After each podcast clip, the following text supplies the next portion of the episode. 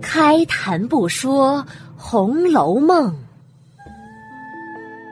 读尽诗书也枉然。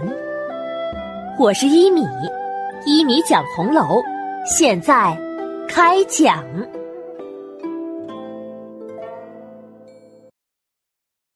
第三百九十三集，苦油娘转入大观园。上一集啊，讲到黄熙凤来见尤二姐，进了屋，尤二姐就让小丫鬟拿褥子来，便要行跪拜之礼。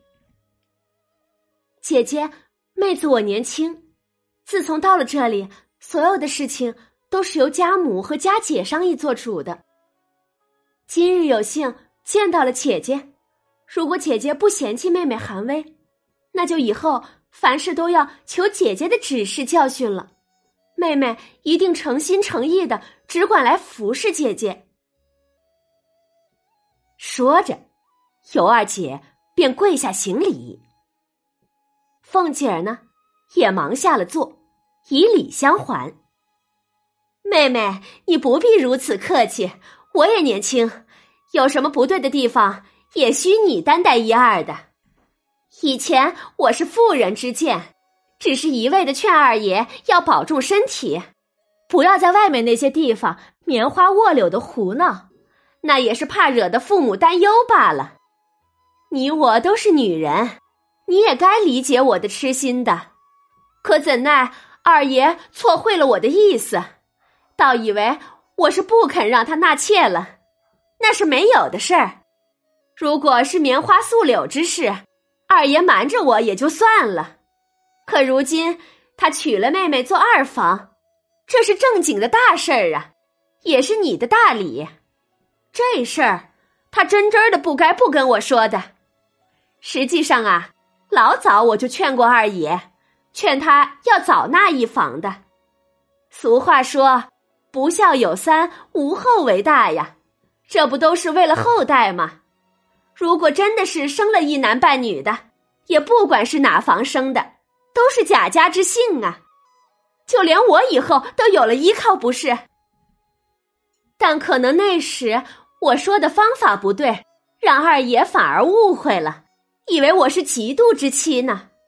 因此啊，也没跟我说一声，就私自行此大事，真真的让我是有冤没处诉啊！我的真心唯有天地可表了。十多天前我就听说了妹妹之事，但又怕二爷不乐意让我知道，因此啊也不敢提起。可巧，如今二爷到外地去了，故此我才敢亲自来拜见妹妹，还求妹妹体谅体谅我的心，能启动大驾挪至家中，你我姊妹同居同处。彼此合心合意的来劝谏二爷，让他能好好的做事，好好的保养自己的身子，这才是正理儿。如果妹妹住在外面，我在里面，妹妹可以想想，我的心里怎么能过得去呀？再者说了，让外人听说了，不但是我的名声不好听，就是对妹妹的名声也是不雅呀。况且。他们议论咱们姐妹倒还罢了，如果连累了二爷的名声，那是更要紧、更要不得的呀。黄熙凤的一席话说的是合情合理，让尤二姐无法反驳。可她心里还是犹豫着，毕竟贾琏和星儿都跟他说过王熙凤的为人，因此啊，他是想等贾琏回来之后。再说进去不进去之事，他的犹豫，王熙凤是看在心里的，岂能让他来拖呀？于是话头又是一转，我也知道妹妹以前肯定也听过我的为人，以为我对人严厉，可那些小人的话岂能相信？我是管理家务的，未免要严格些，势必。就会有些下人们背地里说些我的不是来，这也是人之常情，我也不怪他们。可妹妹，你是何等样的人物呀？一定会明白我的。妹妹，你想啊，自古就有“当家人恶水缸”的俗语，当家的人岂能有不受人家的嫌弃和埋怨的呀？再说了，如果是我真的不好，那上头还有着三层公婆呢，中间还有着几个姊妹妯娌呀。况且贾府是世代的名家，礼法很大的，岂能容我到今日？就像这次，二爷在外头私自娶了妹妹，在外面住着。按常理，我应该是不愿意来见妹妹的，可我为何又来了呢？那是因为这事儿要是放在别人身上，定会发怒的。可对我，我以为可是幸事呢。这正是天地神佛不忍我被那些小人们诽谤，因此才让有了此事，也才有了机会能让我自证清白的。我今儿来求妹妹进去，和我同居同处，同分同利，同侍公婆，同见丈夫。喜则同喜，悲则同悲，情似亲妹，何比骨肉？如能这样，我也得了一个你这个臂膀，而且还能让那些小人们见了闭嘴，自悔从前错认了我。就是二爷来家一见，见我们姐妹如此和睦，他做丈夫的人，心中也未免会暗悔的，悔以前。错把我当做那杜甫了。这样一看，妹妹竟真是我的大恩人呀，让我洗刷了从前的恶名。可，可如果妹妹不愿随我去，我我也情愿搬出来，在此乡陪着妹妹一起住，甚至我都情愿做妹子，让你做姐姐，我每日服侍你梳头洗面的。只只求你在二爷跟前替我好言方便方便，能能容我一席之地安身，那我我就感激不尽了，死也心甘情愿的。说着，黄熙凤便呜呜咽咽的哭了起来。尤二姐见她这样，也不免滴下泪来。但可别忘了，这一番话说的时候，两个人还都互相跪着行礼呢。旁边的平儿忙来把两个人都搀扶起来，分主次坐下。坐下之后，平儿上来要给尤二姐见礼。尤二姐见她打扮的不俗，举止品貌也是不凡，料定是平儿无疑了。贾琏呐是跟他说过的，他知道平儿的身份，于是连忙亲手挽住，不让平儿给自己行礼。哎呀呀，妹子，千万不要如此，你我是一样的人。见他不让平儿施礼，凤姐满脸笑容的起了身。嘿呀呀，这是平儿，妹子你不受礼，岂不是折杀她了？应该只管受礼就是，她原本就是咱们的丫头，以后快别如此了。来呀，把礼物拿进来。哎，旁边周瑞家的答应着，忙从包袱里取出四匹上等的衣料，四对金珠簪环，这是拜见之礼。尤二姐忙拜受了，然后。黄熙凤和尤二姐两个人吃着茶，说些各自的往事。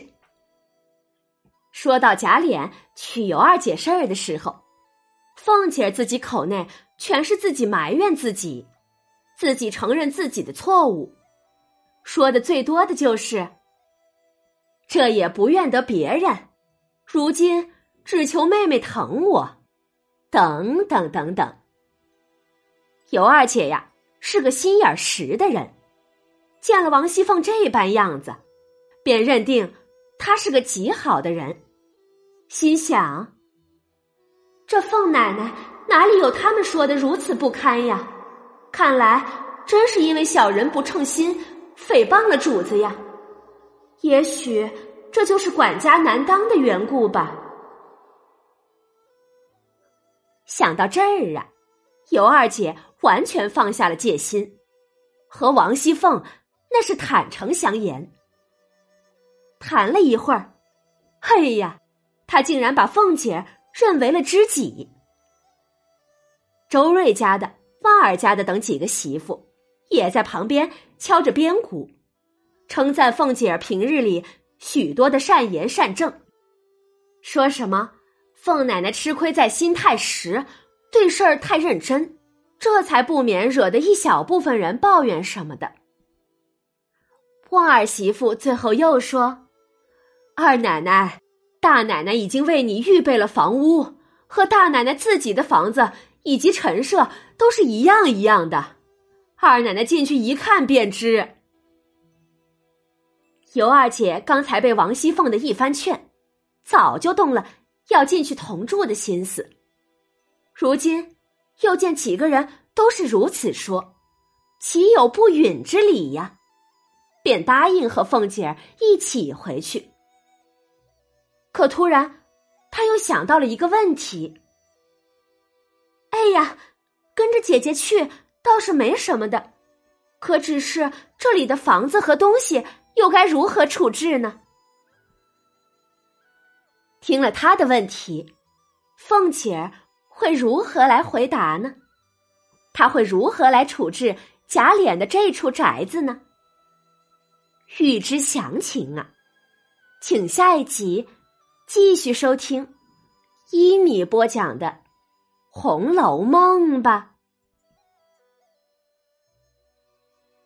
本集的标题是。苦尤娘转入大观园，也是原著第六十八回中的第一个标题。苦尤娘不消说了，就是苦命的尤二姐。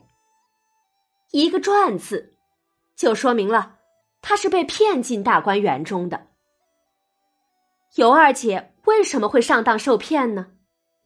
除了王熙凤这个主演演的好之外，我想啊。尤二姐自身也有着责任，什么责任呢？就是识人不清。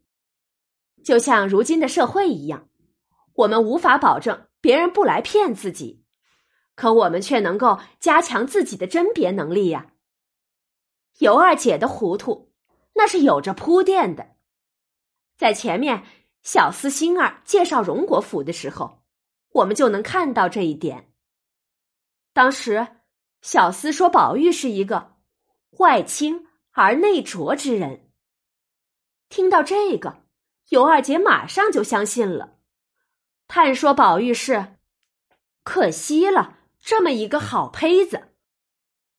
但是尤三姐却通过自己的眼睛、自己的分析，证明宝玉并不是这样的人。这一个对比，就给尤二姐。贴上了糊涂的标签，说好听点儿就是天真，说难听点儿就是傻白甜，对事情只看别人说的，而没有自己的分析能力。这样的人怎么能自保呢？特别是他碰到的还是王熙凤这样一个嘴甜心黑、两面三刀之人呢？他被骗进荣国府。就进入了王熙凤的主场，他的苦很快就会变成哭了。王熙凤整治尤二姐的这一段情节，曹公写的呀非常真实和接地气儿，大家可以仔细来听听。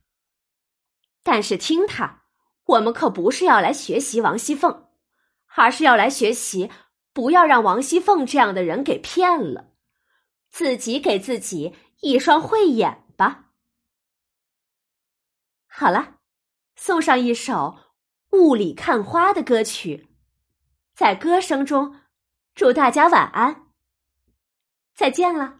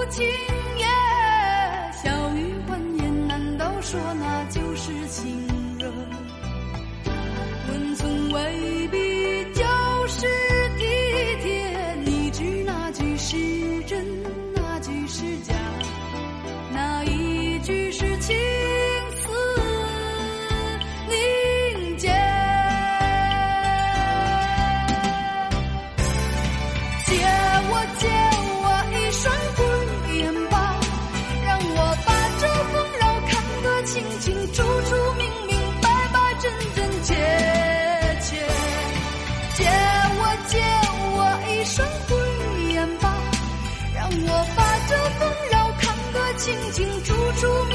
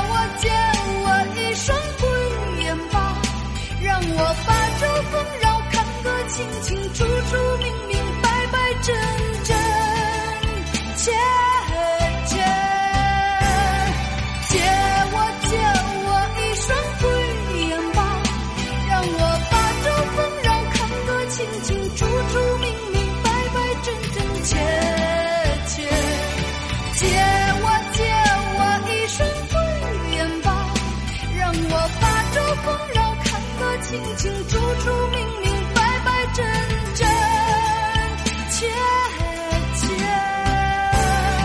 啊！让我把这纷扰看得清清楚楚、明明白白、真真切切。借我借我一双慧眼吧，让我把这纷扰看得清清楚楚。